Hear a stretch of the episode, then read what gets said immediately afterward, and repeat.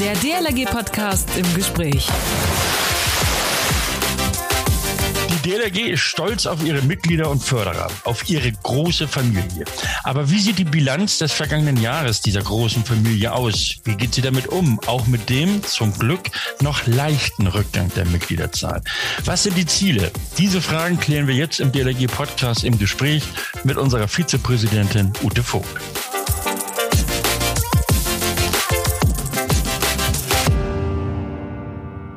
Moin, Tag auch, Servus, Grüß Gott, wie heißt es immer so schön? Es ist wieder soweit. Ihr habt uns abonniert, zum Beispiel bei iTunes, Spotify und Co. Und denkt bitte an eure Einstellungen beim Smartphone, nicht? So von wegen Push-Nachricht unter dem Motto, Wiese ist da möchte an euer Ohr mit dem Podcast. Und ihr bitte auch die Kommentare nicht vergessen. Eine Mail geht da auch immer noch auf dem heutigen Wege über podcast.dlg.de. Mein Name ist Achim Wiese, ich bin Pressesprecher der DLRG und heute schnacke ich mit unserer Vizepräsidentin Ute Vogt. Moin Ute. Moin. Ute, bevor wir nun ins Eingemachte gehen, insbesondere zum Beispiel auch äh, über die Schwimmausbildung sprechen, wie war das eigentlich bei dir? Wo und wie hast du das Schwimmen gelernt? Ich war noch nicht in der Schule, als ich schwimmen gelernt habe. Ähm, meine Mutter konnte ganz schlecht schwimmen und deshalb war es ihr unheimlich wichtig, dass ich möglichst äh, gut schwimmen lerne. Und äh, ich war dann in einem klassischen Schwimmkurs im äh, Nachbarort bei uns. Es war so ein kleines Dorf und da gab es in der Schule am Nachmittag äh, einen Schwimmkurs. Aber mhm. er war leider damals nicht äh, von der DLRG, aber ich habe es trotzdem, glaube ich, ganz ordentlich gelernt. Okay, aber das verzeihen wir, dass das nicht bei der DLRG war. Hauptsache, du bist jetzt sichere Schwimmerin. Okay. Die gab es in dem Ort leider nicht. Ute, wir hatten am vergangenen Mittwoch die Pressekonferenz mit unserer äh, Jahresbilanz. Und wenn du da so zwei Dinge hörst, also die dramatische Entwicklung eben auch wegen Corona in der Schwimmausbildung und den glücklicherweise noch seichten Rückgang in der Mitgliederzahl, was schießt dir da durch den Kopf? Naja, es ist vor allem äh, unsere wichtigste Aufgabe für die kommende Zeit, für dieses, aber auch vor allem auch für das nächste Jahr, diese Generation von Nichtschwimmerinnen und Nichtschwimmern zu vermeiden. Das heißt, wir müssen enorm viel nachholen, um tatsächlich äh, dafür zu sorgen, dass da nicht einfach ein ganzer Jahrgang ausfällt. Mhm. Und äh, das äh, bedeutet viel Arbeit für unsere äh, jetzt schon sehr aktiven Ehrenamtlichen, die ja enormes äh, jetzt auch in der Corona-Zeit geleistet haben. Aber jetzt gilt es dann auch wieder, unseren Kernaufgaben den Blick zu widmen und vor allen Dingen Schwimmen und Rettungsschwimmen auszubilden. Mhm. Wir starten ja jetzt in den Sommerferien so unsere Ausbildungskampagne, also kompakt Schwimmkurse, um die langen Wartelisten zur Schwimmausbildung abzuarbeiten. Die örtlichen DLRG-Vereine, also unsere Ortsgruppen, werden gebeten, diese Förderprogramme durch den Bundesverband anzunehmen. Wie beurteilst du das? Ja, es ist ein wichtiges Signal und auch ein Dankeschön an unsere Leute. Wenn wir schauen, wir haben ähm, bundesweit über sechs Millionen ehrenamtliche Stunden abgeleistet. Das könnte kein Mensch bezahlen, was äh, da unsere Ortsgruppen auch äh, wirklich äh, auf die Straße gebracht haben und an die, an die Gewässer. Und deshalb ähm, war das uns ein wichtiges Dankeschön einerseits zu sagen, wir unterstützen eure Arbeit, ähm, jetzt auch im Rahmen der Sommerkampagne. Aber gleichzeitig ist es natürlich auch eine Aufforderung an die Bevölkerung. Wir wollen aufmerksam machen. Schaut hin, äh, nehmt die Kinder, die jetzt nicht schwimmen lernen konnten, mhm. bringt sie in die Bäder, bringt sie zur DLRG und sorgt dafür, dass sie diese Gelegenheit wahrnehmen und möglichst äh, einfach viele angesprochen werden und ähm, das Schwimmen lernen nicht in Vergessenheit gerät. Mhm. Du hattest eben die sechs Millionen ehrenamtlichen Stunden angesprochen.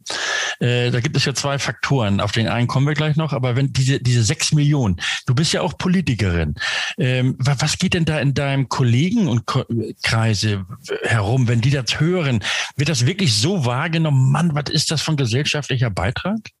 Das schon. Also es ist auf jeden Fall klar, dass äh, alle, die ein bisschen äh, länger in der Politik sind, äh, ob von der Kommune bis äh, zum Bundestag aufwärts, ähm, wissen schon, dass wir das, was da ehrenamtlich getan wird, niemals bezahlen könnten, wenn der Staat ähm, hier entsprechend das vergüten müsste, in dem Maße, mhm. wie es äh, vergütet werden müsste eigentlich anhand der Arbeitsleistung. Deshalb ist es ja aber auch äh, ein Ehrenamt. Ähm, aber was wir natürlich schon äh, auch als DLRG deutlich machen müssen, ist, dass wir deshalb darauf angewiesen sind, dass die Menschen uns auch unterstützen. Mhm. Denn äh, wir sind eben eine Organisation, die davon lebt, dass äh, uns Menschen mit Spenden und Mitgliedsbeiträgen stärken und gerade in diesem Jahr sind es ja weniger Zuwächse bei den Mitgliedern, weil eben die ganzen Kinder fehlen, die sonst immer mhm. eingetreten sind, um schwimmen zu lernen.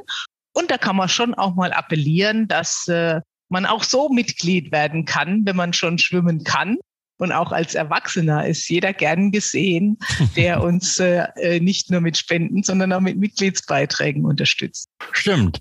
Äh, das Zweite, was ich noch, äh, gerade weil du die sechs Millionen Stunden hier angesprochen hattest, ein Fünftel dieser Stunden wird für Verwaltungsaufgaben wahrgenommen. Werden da nicht zum Teil auch unsere Mitglieder, also die, die Verantwortlichen in den Vorstädten überfordert teilweise? Ja, es ist schon eine harte Arbeit, wenn man äh, Verwaltung bedeutet ja jetzt nicht, dass man quasi sich selbst nur organisiert, sondern das bedeutet, dass wir äh, die Einsätze planen, dass wir schauen müssen, dass immer genügend Leute an Bord sind, dass immer genügend Ausbilderinnen und Ausbilder da sind, ähm, aber eben auch die, die Diskussionen mit den Kommunen, mit den mhm. Verantwortlichen in den Bädern. Also es gehört heute beim Ehrenamt schon auch eine ganz äh, große Menge an äh, Bürokratie dazu, leider Gottes. Wir leben wir in Deutschland. Sind, ja, andererseits gibt uns das ab und dann auch äh, entsprechende Sicherheiten. Und, und aber also trotzdem, es wird eine der Herausforderungen sein für die nächsten Jahre, äh, dass wir schauen, wo wir das Ehrenamt äh, vor allem auch entlasten können durch, äh, indem wir im Hauptamt bestimmte Dinge auch erledigen. Also das mhm. ist sicherlich ein wichtiger Punkt, dass das Ehrenamt sich möglichst vor allem auf die eigentliche Aufgabe Schwimmen, Lernen und Retten äh, und Ausbilden entsprechend konzentrieren kann. Mhm. Und äh, wir äh, auch schauen müssen, dass das Hauptamt äh, auch vieles abnimmt. Da versuchen wir schon zu steuern. Aber das wird eine große Debatte auch für die kommende Zeit äh, innerhalb der DLRG, wie wir hier äh, vernünftig zuarbeiten können, mhm. um den Ehrenamtlichen das Leben zu erleichtern. Mhm. Du hattest eben die zweite Kernaufgabe angesprochen, nämlich das Retten. In der Bilanz wurde ja auch deutlich, dass wir über 41.000, also auch ehrenamtliche Einsatzkräfte haben, die auch in dieser Saison parat stehen. Also um den Urlaub, die Freizeit am, im und auf dem Wasser für Millionen Menschen in Deutschland sicher zu gestalten. Was sagst du denen?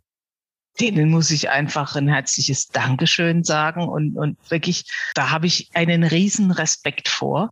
Denn es reicht ja nicht einfach nur zu sagen, ich will gern helfen und ich will gern in den Einsatz gehen. Wenn mal was passiert, sind viele Menschen gerne immer hilfsbereit. Mhm. Aber die Leute, die bei uns da äh, in den Einsatz gehen, das sind natürlich auch welche, die das ganze Jahr über dafür trainieren. Das Retten kann man ja nicht einfach so, sondern da muss man auch eine Ausbildung dafür machen. Mhm. Und äh, das ist natürlich eine Arbeit, die ist nicht getan mit, ich stehe ja mal ein paar Wochen dann schön an der Küste, sondern das kann ich nur deshalb, weil ich vorher auch äh, meine Freizeit dafür geopfert habe, äh, mich entsprechend ausbilden zu lassen. Und das ist ja nicht nur eine Sache, die Einzelne für sich machen, sondern in der DLRG leben wir auch davon, dass äh, das Team miteinander funktioniert. Und deshalb muss ich sagen, äh, helfen wollen tun viele, aber mhm. helfen können, äh, dazu gehört eben auch weit mehr als das, was dann nach außen sichtbar ist. Mhm. Obwohl das macht tatsächlich Spaß an der Küste. Das kann ich aus eigener Klar. Erfahrung sagen. Und jetzt, gut, ich weiß, du kannst keine Glaskugel lesen, das können wir alle nicht. Aber was glaubst du, wie lange haben wir noch äh, unter den Folgen der Corona-Pandemie auch in unserer Arbeit ja zu leiden? Oder wie lange werden wir wohl noch eingeschränkt sein? Naja, wir haben ja auch selbst äh, unsere eigenen Bildungs- und Ausbildungsangebote dramatisch äh, reduzieren müssen.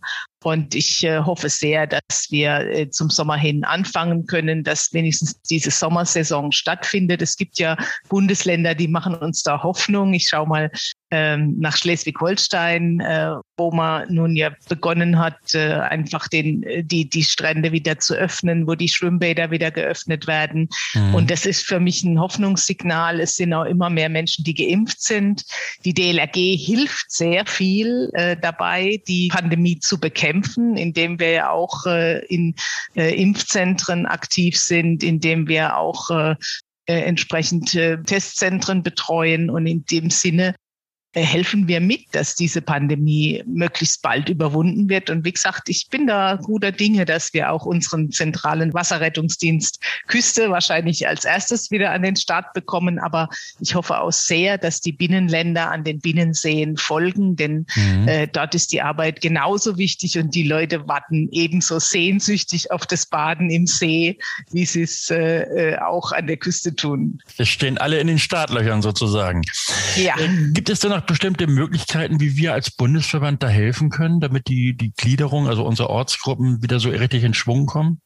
Naja, wir waren ja jetzt schon äh, aktiv auch in Richtung Politik. Die, der, äh, unser Präsident Achim Haag hat zusammen mit allen 16 Landesverbandspräsidenten äh, nochmal ein Schreiben an die Innenminister, an die Sportminister und auch an die Kultusminister versendet. Also hat sich, wir haben uns breit an alle Verantwortlichen für Sport und Schwimmen und Rettungswesen äh, gewandt äh, mit der, dem dringenden Appell, dass wir dafür sorgen müssen, in den einzelnen Kommunen, aber eben auch über die Bundesländer, ähm, dass die Schwimmbäder wieder offen mhm. geöffnet werden. Es gibt einzelne Länder, die machen das sehr vorbildlich, die lassen zumindest für die Ausbildung schon mal ähm, äh, Training zu, unter Sicherheitsvorkehrungen selbstverständlich.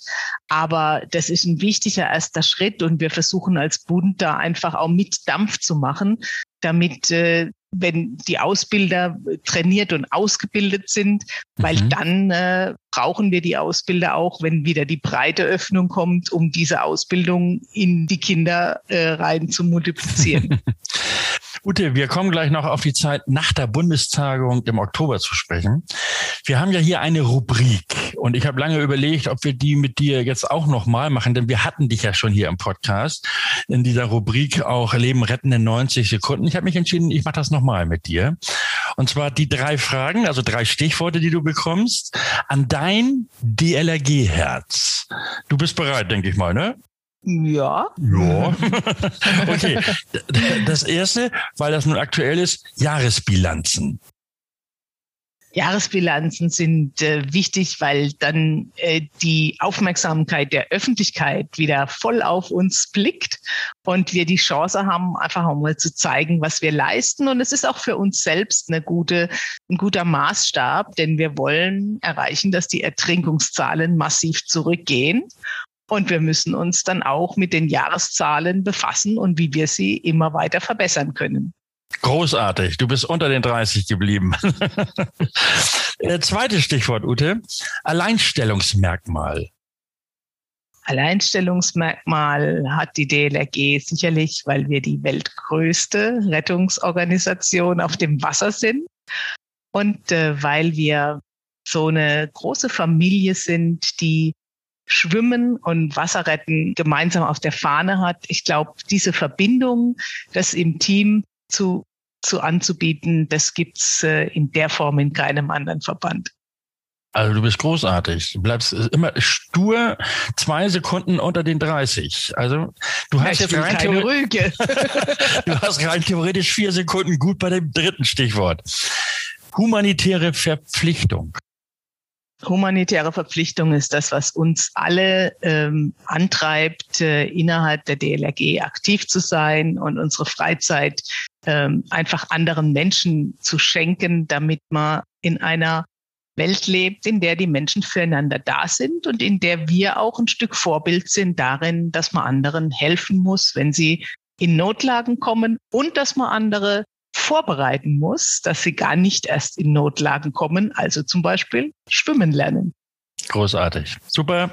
Also, äh, also die Rüge brauchst die, die, da brauchst du keine Angst vor zu haben. Du kannst dich an Zeiten halten. Na dann. Okay, Ute, du bist 2017 zum dritten Mal zur Vizepräsidentin ins Präsidium, wie du eben sagtest, der weltgrößten Wasserrettungsorganisation mhm. gewählt worden. Wo lagen zuletzt die inhaltlichen Schwerpunkte deiner ehrenamtlichen Tätigkeit? Naja, im vergangenen Jahr hat uns vor allem beschäftigt die große Petition äh, Bäder, wo wir dafür gekämpft haben, äh, auch im politischen Raum vor allem, äh, dass die Bäder erhalten werden und ausgebaut werden. Wir brauchen noch weiter Druck, weil wir wollen einen Bäderbedarfsplan, der bundesweit aufgestellt werden muss. Ähm, aber was schon erreicht worden ist, ist es, dass es zumindest mal ein erstes Programm gibt, für Sportstätten, das auch sehr, sehr viele Bäder mit äh, bedacht hat. Und das ist schon mal wenigstens ein Fuß in der Tür. Aber mhm. ich würde gerne weiter dran arbeiten, dass es auch konzeptionell bearbeitet wird und dass man wirklich flächendeckend schaut, wo sind eigentlich die größten äh, Löcher für die Schulen, aber mhm. eben auch für die für die Vereinsausbildung. Das war so ein Schwerpunkt, sicherlich das Thema Bäder. Das andere war äh, ähm, so ein bisschen ein Herzensprojekt von mir, die Führungsakademie. Wir haben zusätzlich zu unserer äh, tollen Bundesakademie mit den guten Bildungsangeboten ähm, nochmal aufgelegt eine spezielle Führungsakademie für junge Führungskräfte, weil wir auch Personalentwicklung im Ehrenamt machen möchten. Mhm. Und äh, das, da begleite ich jetzt den dritten Jahrgang äh, in dieser Führungsakademie und äh, das macht mir Riesenfreude und da kann man richtig stolz sein, wie viel unterschiedliche, tolle junge Leute mit den verschiedensten äh, beruflichen und fachlichen und persönlichen Hintergründen bei uns sich engagieren. Also mir gibt diese Zusammenarbeit mit den äh, jungen Leuten da äh, eine unheimliche Motivation, mhm, äh, mhm. auch in der DLRG, weil man da sieht, das sind ganz viel tolle, die auch die Zukunft meistern werden. Naja, sie müssen sie auch meistern, ne? Ja, es muss ja weitergehen. Muss ja weitergehen. Wo steht denn die DLRG aus deiner Sicht heute, also gesellschaftlich und politisch? Also ich denke, wir haben eine hohe Bekanntheit, eine hohe Anerkennung. Äh, und wir stehen äh, wirklich auch gut da, was äh, das finanzielle Polster angeht. Aber ich denke, genau in solchen Zeiten muss man natürlich auch dafür sorgen, dass es auch gut weitergeht. Man darf sich mhm. nie ausruhen.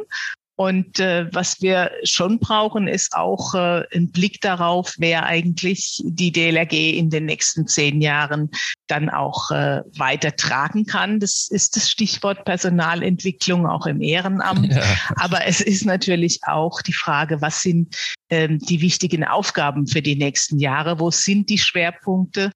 Und da ergibt sich jetzt sicherlich das Thema Schwimmen lernen, das Thema äh, Rettungsschwimmausbildung. Das finde ich muss stärker noch in den Fokus genommen werden, dass wir auch Rettungsschwimmerinnen und Rettungsschwimmer brauchen. Und was ich denke, wo auch der Bundesverband helfen muss, ist äh, dabei Ausbilderinnen und Ausbilder zu gewinnen. Denn mhm. äh, wir können ja keine Angebote machen, äh, wenn wir nicht die Leute haben. Und wir haben einerseits den Kampf um die Badkapazitäten, ja. aber äh, wir müssen uns auch darum kümmern, dass die äh, menschlichen Kapazitäten da sind, dass mhm. die Leute eben auch äh, da sind, die dann den anderen was beibringen. Also da haben wir schon ein paar Aufgaben vor uns, aber ich bin guter Dinge, weil wir einfach gute Leute haben. Mhm. Jetzt äh, möchtest du ja zur Bundestagung im Oktober das Steuer, das Ruder übernehmen. Äh, wie kam es eigentlich zu diesem Entschluss? Naja, unser äh, amtierender Präsident, der Achim Haag, wird nicht mehr kandidieren. Und äh, wir haben uns dann entschieden, so einen kleinen Generationswechsel zu machen. Ich bin jetzt 56, das ist jetzt auch nicht mehr so ganz jung, aber es ist jetzt auch noch nicht so richtig das Rentenalter.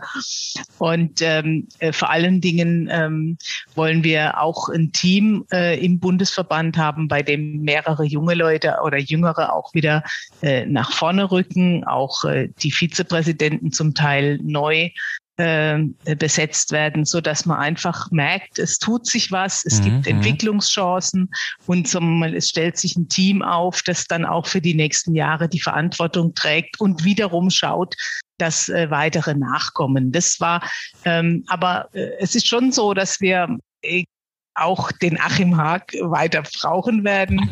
Der Achim hat eine äh, super Erfahrung, weil er ja vorher auch Bürgermeister war. Und äh, wir ich würde mich sehr, sehr freuen, wenn wir ihn dann auch dafür gewinnen. Und ich glaube, äh, er macht es auch gerne. Äh, gerade diesen, diesen Themenbereich der Zusammenarbeit mit den Kommunen und die mhm, Beratung mit den Bürgermeisterforen, wenn er das weitermachen würde, das wäre für uns ein, ein Riesengewinn. Und ähm, ich glaube aber, äh, da wird er, wird er nicht Nein sagen. Wir sind Ach, da ist also er schon mit Liebe und Leidenschaft ist er ja auch dabei. Ne? Genau, genau. Und in der DLRG brauchen wir wirklich jede und jeden. Und äh, da gibt's genügend Aufgaben. Also insofern äh, wird er zwar als Präsident aufhören, aber er wird ja trotzdem äh, dabei bleiben.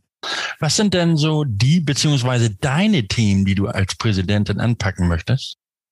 Ja, ich habe es ja gerade gesagt, also dieses Thema auch Ausbilder und Ausbilderinnen gewinnen ist mir ein wichtiges, mhm. mhm. aber auch das Thema ähm, Haupt- und Ehrenamt, wie das Verhältnis dazu verbessert werden kann, in dem Sinne, dass äh, Hauptamt auch das Ehrenamt entlasten kann. Wir müssen auch darüber reden, wie sich die ehrenamtliche Arbeit entwickelt. Denn wir haben häufig erlebt, dass einfach äh, viele, die gerne bei uns arbeiten, äh, es nicht mehr schaffen, ihre mhm. beruflichen Verpflichtungen und ihre familiären Verpflichtungen mit dem Ehrenamt äh, zu verbinden. Und da brauchen wir Angebote, wo man vielleicht auch ein kleineres, kleineres Stück der Arbeit mal machen kann, wenn man nicht ein ganzes Ressort begleitet, sondern einfach nur die Arbeit ein bisschen mehr aufteilen.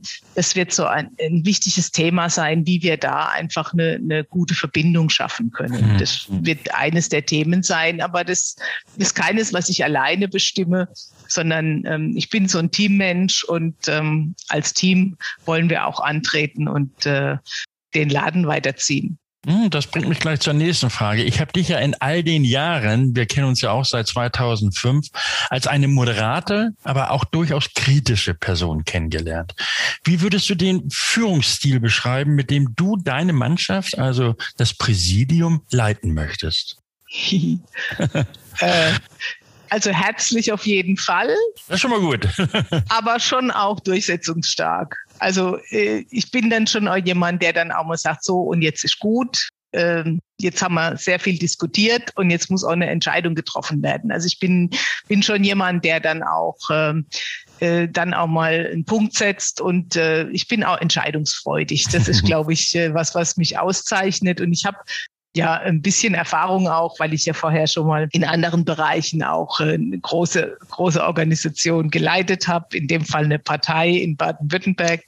Die SPD kann man ja sagen, ist ja kein Geheimnis. Da war ich zehn Jahre Landesvorsitzende und habe auch ein bisschen Erfahrung mit dem Thema Haupt- und Ehrenamt führen. Mhm. Und ähm, mein Vorteil ist jetzt, dass ich äh, im äh, Oktober nicht mehr kandidieren werde als äh, Abgeordnete für den Deutschen Bundestag, ähm, das ist übrigens der, die einzige Möglichkeit, dass ich überhaupt die Zeit haben werde, äh, mich äh, äh ja so intensiv auch der DLRG-Arbeit zu widmen. In meinem jetzigen mhm. Beruf äh, als Abgeordnete war das immer schwer möglich, äh, auch die ganzen Verpflichtungen mit Sitzungen am Wochenende und so ähm, wahrzunehmen. Und äh, insofern ähm, werde ich dann aber doch deutlich freier sein, was äh, das Berufliche angeht. Ich bin von Beruf Rechtsanwältin und da hat man doch andere Freiheiten dann als äh, wie bisher als Abgeordnete. Mhm. Und ähm, ich habe einfach gedacht, da ich gewohnt bin, viel zu arbeiten und äh, mich gut organisieren kann, äh, brauche ich jetzt auch noch ein Feld, wo ich meine Kraft einbringe. und was gibt's Schöneres als die DLRG dafür? Das stimmt.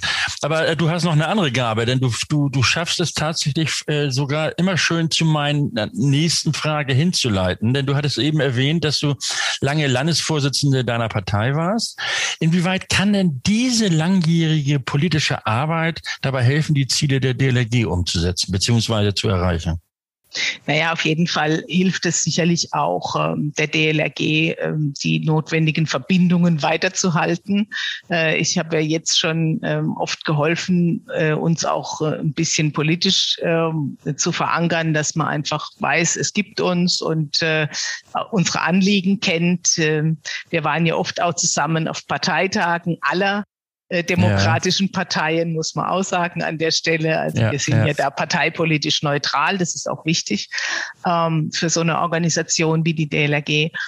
Und ähm, also ich denke schon, das Thema ähm, Darstellung, Vernetzung, auch ein Stück das Gesicht der DLRG zu sein, das wäre für mich auch ein wichtiger Punkt, weil wir auftreten müssen. Wir dürfen nicht mhm. nur als äh, Organisation mit einem äh, Label äh, gelb auf rotem Grund äh, dastehen, sondern wir brauchen einfach auch eine äh, Identifizierung, was sind es eigentlich für Leute? Und da glaube ich, äh, kann ich dazu beitragen, weil ich es auch ganz äh, ja doch ein bisschen geübt habe über die vielen Jahrzehnte in der Politik, äh, Dinge auch darzustellen und zu präsentieren und auch entsprechend mich zu vernetzen. Mhm. Ute, wir haben vor einiger Zeit gemeinsam Fragen äh, versucht zu, zu erstellen, beziehungsweise wir haben, wir haben sie ja auch erstellt, die wir jetzt im, äh, im Wahljahr den Parteien stellen wollen. Eine davon war zum Beispiel, was werden Sie, also die Partei, auf Bundesebene tun, um die Länder und Kommunen zu unterstützen, damit alle Schulen einen Zugang zu einem Bad für die notwendige Schwimmausbildung haben, beziehungsweise Weise erhalten. Was glaubst du, wie wir mit dieser Frage bei den Parteien, bei den demokratischen Parteien auf Gehör stoßen? Naja, viele werden sagen, wir verstehen das Ziel, aber man muss echt aufpassen, dass dann nicht einfach äh, das Ganze wieder verschoben wird in Richtung, naja, da sind wir ja nicht zuständig. Mhm. Und das ist für mich auch eine der Aufgaben, klarzumachen, Schwimmen ist ein Kulturgut. Und Schwimmen ist eine Kulturtechnik wie Schreiben und Lesen.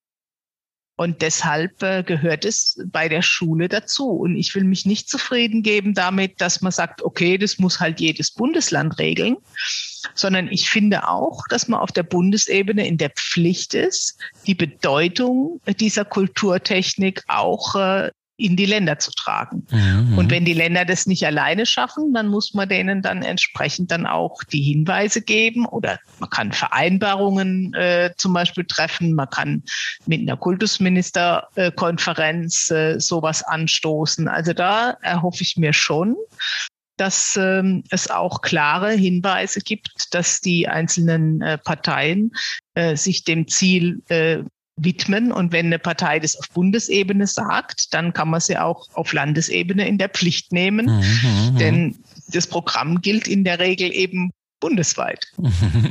Ich merke schon, da ist so eine gewisse, so ein gewisser Kampfgeist tatsächlich vorhanden. Das ist gut. Ja, klar. Es zeichnet Ute, mich aus. Ute, du wurdest in dem Jahr erstmal zur Vizepräsidentin gewählt, als Deutschland die erste Kanzlerin bekam. 2005. Oi. Nun willst du die erste Präsidentin der Delegie werden. Angenommen, es kommt so.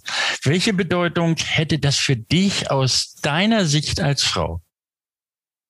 Also in meinem, in meiner Vita wird's ganz gut passen. Ich war, ich war öfter schon mal die, die erste Frau in einer Position. Ich war die erste Frau als, als äh, Landesvorsitzende äh, einer Partei in Baden-Württemberg damals. Ich war die erste Frau als Vorsitzende des, des Innenausschusses des Deutschen Bundestages.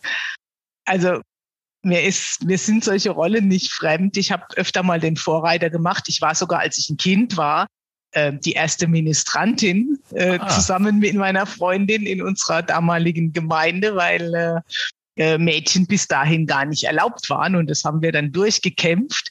Also insofern äh, wäre das irgendwie interessant, dass mir das so oft zufällt, diese Rolle äh, da äh, die erste Frau zu sein. Aber aber ich glaube, in der DLRG haben wir ja, was die Mitgliedschaft angeht, ziemlich genauso viel Frauen wie Männer. Ja, das stimmt. Und äh, insofern bin ich da bestens aufgehoben. Super. Ute Vogt, Vizepräsidentin im Präsidium der DLRG seit 2005. Sie möchte im Oktober dieses Jahres das Ruder übernehmen und Präsidentin werden. Ute, für deine Aktivitäten herzlichen Dank und viel Erfolg für die Zukunft sowie ein glückliches Händchen. Dankeschön für das tolle und nette Gespräch. Ja, gerne, aber erst muss ich ja auch noch gewählt werden. Das letzte Wort hat die Bundestagung. Das, das ist so und da wollen wir auch nicht vorgreifen. Genau.